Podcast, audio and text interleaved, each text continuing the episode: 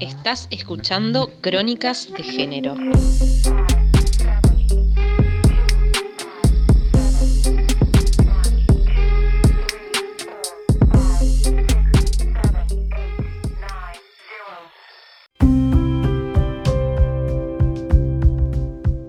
Educación sexual. Según la UNESCO, es un enfoque de la enseñanza sobre el sexo y las relaciones apropiado a la edad, relevante culturalmente y que proporciona científicamente información precisa, realista y sin prejuicios. Proporciona oportunidades para explorar los valores y actitudes propios y la construcción de la toma de decisiones, habilidades de comunicación y reducción de riesgos sobre muchos aspectos de la sexualidad. Bienvenidos a Crónicas de Género. Bienvenido Nico, bienvenidos todos. ¿Cómo estás? Muy bien, Leo, contento por este nuevo capítulo. En este nuevo capítulo vamos a analizar el lugar que ocupó y ocupa la sexualidad en la escuela. Vamos a hacer un recorrido que nos permita repensar cómo la sexualidad se fue incluyendo en la institución escolar. Es importante aclarar que algunos saltos históricos que probablemente resulten serán a fin de ilustrar el recorrido que vamos a hacer. Y para terminar, como calculo que ya se imaginan, vamos a hablar un poco de la ley número 26.150, Ley de Educación Sexual Integral.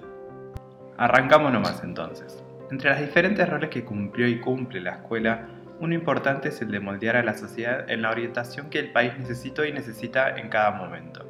¿Cómo? A través de los contenidos que se desarrollan, lo que se denomina currículum oficial, y a través de las disposiciones en el espacio, del orden de la escuela y las tareas a cumplir, es decir, el currículum oculto, lo que no está escrito pero que igualmente sucede. En un primer momento la escuela necesitó de hombres y mujeres que sirvieran para cumplir funciones específicas al país, las mujeres al cuidado y las tareas reproductivas y los hombres a las tareas productivas, es decir, las mujeres en lo privado y los hombres en lo público. Estas enseñanzas se institucionalizaron mediante la educación escolar y fueron reproduciendo ciertos estereotipos y generando subjetividades determinadas al género que hoy en día siguen vigentes.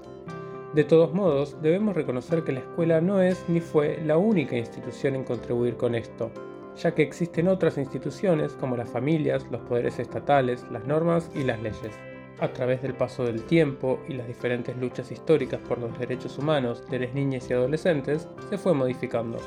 Más aún con la llegada de la Ley de Educación Sexual Integral. Si bien una ley por sí misma no modifica el mundo, nos permite pensar y augurar cambios estructurales en los modos de ver y hacer de la sociedad. La escuela se convirtió en una institución que mediante la educación dirimía las diferencias entre quienes concurrían a ese espacio a fin de alcanzar una igualdad acorde al Estado-Nación que se estaba buscando. La Ley 1420 propone, entre otras cuestiones, conocimientos de labores a mano y nociones de economía doméstica exclusivamente para las mujeres y agricultura y ganadería para varones. Las diferencias entre una tarea y otra estaban decididamente marcadas por el género.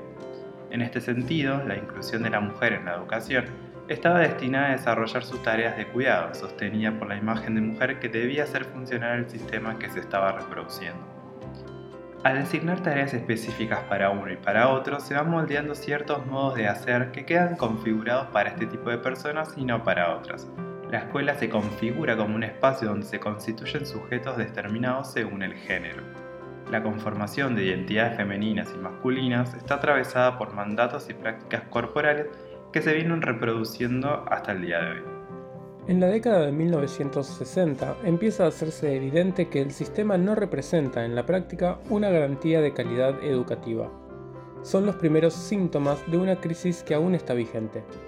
A partir de 1980 comienzan a desarrollarse estudios que tenían como objetivo las prácticas cotidianas de la escuela trabajar en torno a aquello que llamó la caja negra de la escuela. Esto originó un cambio de perspectiva. Hasta entonces, el interés estaba en los resultados del proceso educativo. Esta nueva concepción del estudio de la caja negra motivó a repensar el currículum y lo que se entendía como tal. Dentro del análisis del currículum, tomó relevancia la revisión del currículum oculto. Dicho concepto permitió atender la estructura latente profunda del sistema escolar. Desde distintos movimientos sociales y políticos y desde diferentes perspectivas pedagógicas teóricas, se empieza a poner en duda la educación en relación a la sexualidad. Como dice Graciela Morgade, hablar de sexualidad en la escuela hace inevitable ver esos cuerpos sexuados en aulas. Hace inevitable dejar a un lado la pretensión de desexualización, mostrando cuán urgente es incorporar un pensamiento complejo abierto a lo incierto y a lo caótico, abierto al diálogo con estas otras disciplinas. Si bien estos nuevos enfoques no saldan la crisis sobre la educación que aún se mantiene, consideramos que son el inicio de una nueva concepción de cómo se entiende a la educación. La misma forma parte del entramado social y las prácticas que al interior se dan, reproducen, construyen y reconstruyen lo que sucede por fuera de las escuelas. Hasta ahora vimos cómo los contenidos se desarrollaron en la escuela a lo largo del tiempo, que estuvo y sigue estando determinado por el género, aunque no se nombra de manera explícita este concepto. Lo mismo sucede con la sexualidad. Si bien no se habla, está en todas partes. Una de las respuestas posibles al por qué no se habla en la escuela de sexualidad es porque la escuela solo aborda aquellas cuestiones de la esfera pública y la sexualidad integra e integraba el orden de la esfera privada.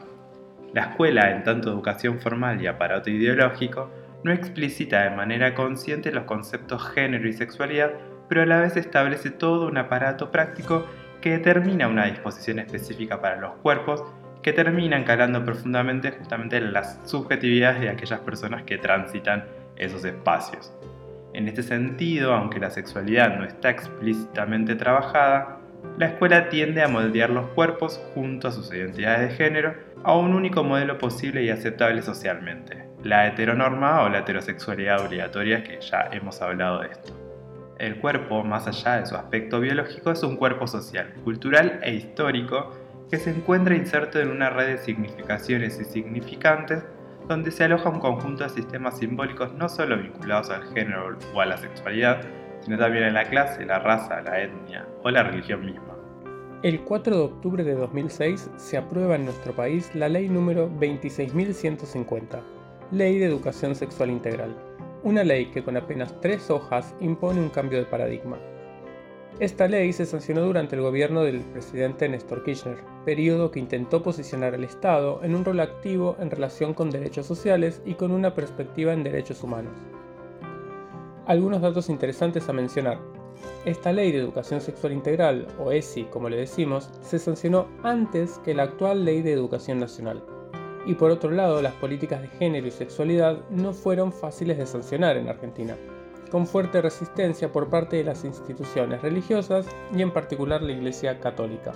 La ley ESI en su artículo primero establece que todos los educandos tienen derecho a recibir educación sexual integral en los establecimientos educativos públicos de gestión estatal y privada de las jurisdicciones nacional, provincial de la Ciudad Autónoma de Buenos Aires y municipal también. Asimismo, define la educación sexual integral como aquella que articula tanto los aspectos biológicos como los psicológicos, sociales, afectivos, éticos, superando las visiones restringidas a los aspectos biológicos de la sexualidad. También dice que la ley tendrá una aplicación gradual y progresiva, y que la autoridad de aplicación establecerá en un plazo de 180 días un plan que permita el cumplimiento de la presente ley a partir de su vigencia y en un plazo máximo de 4 años. Estamos en 2020 y la ESI aún no se aplica. ¿Qué pasó? Bueno, muchas veces la ESI quedó, queda supeditada a docentes que quieran trabajarla. Otros docentes, al no saber integrarla con su materia, quizás la dejan de lado y algunas escuelas directamente deciden no, no aplicarla. Entonces, una ley como la educación sexual integral queda resguardo en aquellas personas que se la ponen al hombro. No es de la nada que una ley como esta quede a decisión de cada uno o cada una querer aplicarla o no. Se elaboraron una serie de cuadernillos de ESI para cada nivel con el objetivo de facilitar la tarea docente al momento de planificar sus clases, donde se incorporan las diferentes temáticas de la ESI a lo largo de los contenidos curriculares a trabajar. Cada uno inicia con ejercicios y debates donde se interpela a los docentes como sujetos atravesados por la sexualidad. Puertas de entrada de la ESI a la escuela que permiten indagar los diferentes modos en que la sexualidad se expresa en el ámbito escolar, con el objetivo de tomarlo como base para apuntar estrategias de implementación. Luego continúan una serie de ejercicios y planificaciones posibles para llevar a las aulas. A través de estas tareas se invita a repensar el orden de las instituciones educativas en relación con la distribución de tareas entre chicos y chicas y de las actividades diferenciadas entre ambos. Se trabajan temas sobre diversidad sexual, violencias, abusos sexuales y enfermedades de transmisión sexual. Y este es otro punto importante, porque se suele relacionar a la ESI con enfermedad de transmisión sexual y cuestiones de índole sexual. Y la ESI es justamente integral. Muchos padres y muchas madres quedan horrorizados por este supuesto de que su hijo de 8 años le van a hablar de sexo oral, pero no, nada que ver. El contenido es gradual y la ESI se debe aplicar desde la edad preescolar. Y no todos los contenidos tienen que ver con el sexo la sexualidad no está anclada al de la genitalidad y la relación heterosexual con fines reproductivos. ¿Qué quiere decir que es gradual? Que los contenidos se irán integrando teniendo en cuenta la edad de los estudiantes. La ley obliga a todas las instituciones educativas y en todos sus niveles a enseñar ESI constituyéndose un derecho básicamente. Parte de este desconocimiento es que surgen los conocidos grupos de con mis hijos no te metas o la tan conocida frase ideología de género, como si estuviéramos hablando de cosas diabólicas o algo por el estilo. Estos grupos de padres o personas reviven o resurgen en 2018 cuando se debatió en la sociedad entera y en el Congreso sobre el proyecto de ley por la interrupción voluntaria del embarazo. Muchos de estos grupos parten quizás del prejuicio o la desinformación en relación a esta ley con lo sexual. Pero lo importante que deja en claro esta ley es que sitúa a niñas y adolescentes como sujetos y sujetas de derecho y por tanto se les debe enseñar y educar para ello. Esto implica que tengan acceso y conocimiento de sus derechos como hablar de las cosas que les pasan y o van a pasarle. Asimismo, se intenta superar las desigualdades de género, la violencia contra niños, niñas y adolescentes y reconoce la diversidad de formas de vivir los cuerpos.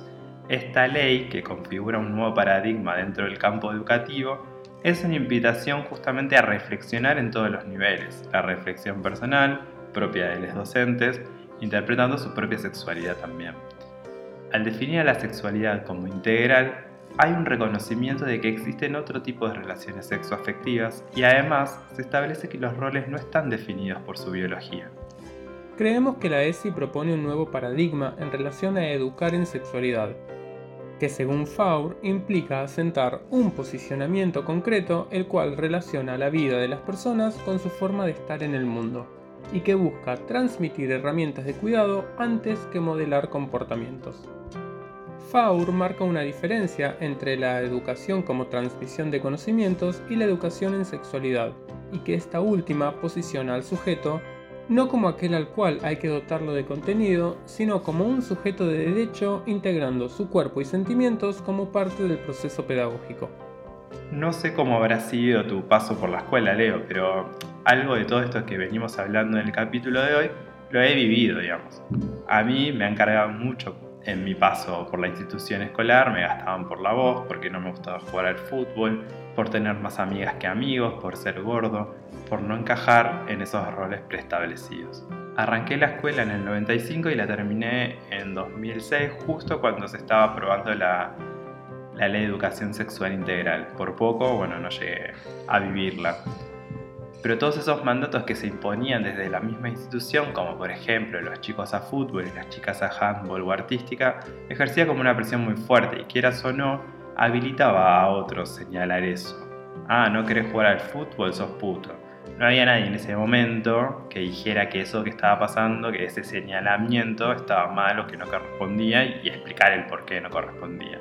De hecho, muchos docentes y muchas docentes, sin decirlo explícitamente, lo avalaban también pasaba mucho que todo lo relacionado a la sexualidad remitía al cuidado personal y a la reproducción heterosexista, como enseñaba a las chicas a ponerse un tampón y a los chicos un forro. Punto. Terminaba ahí.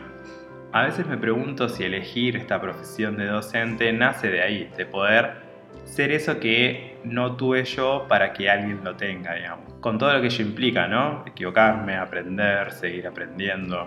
Yo no tuve ese ni nada parecido, yo terminé el secundario en 2004, soy un poco más grande que vos.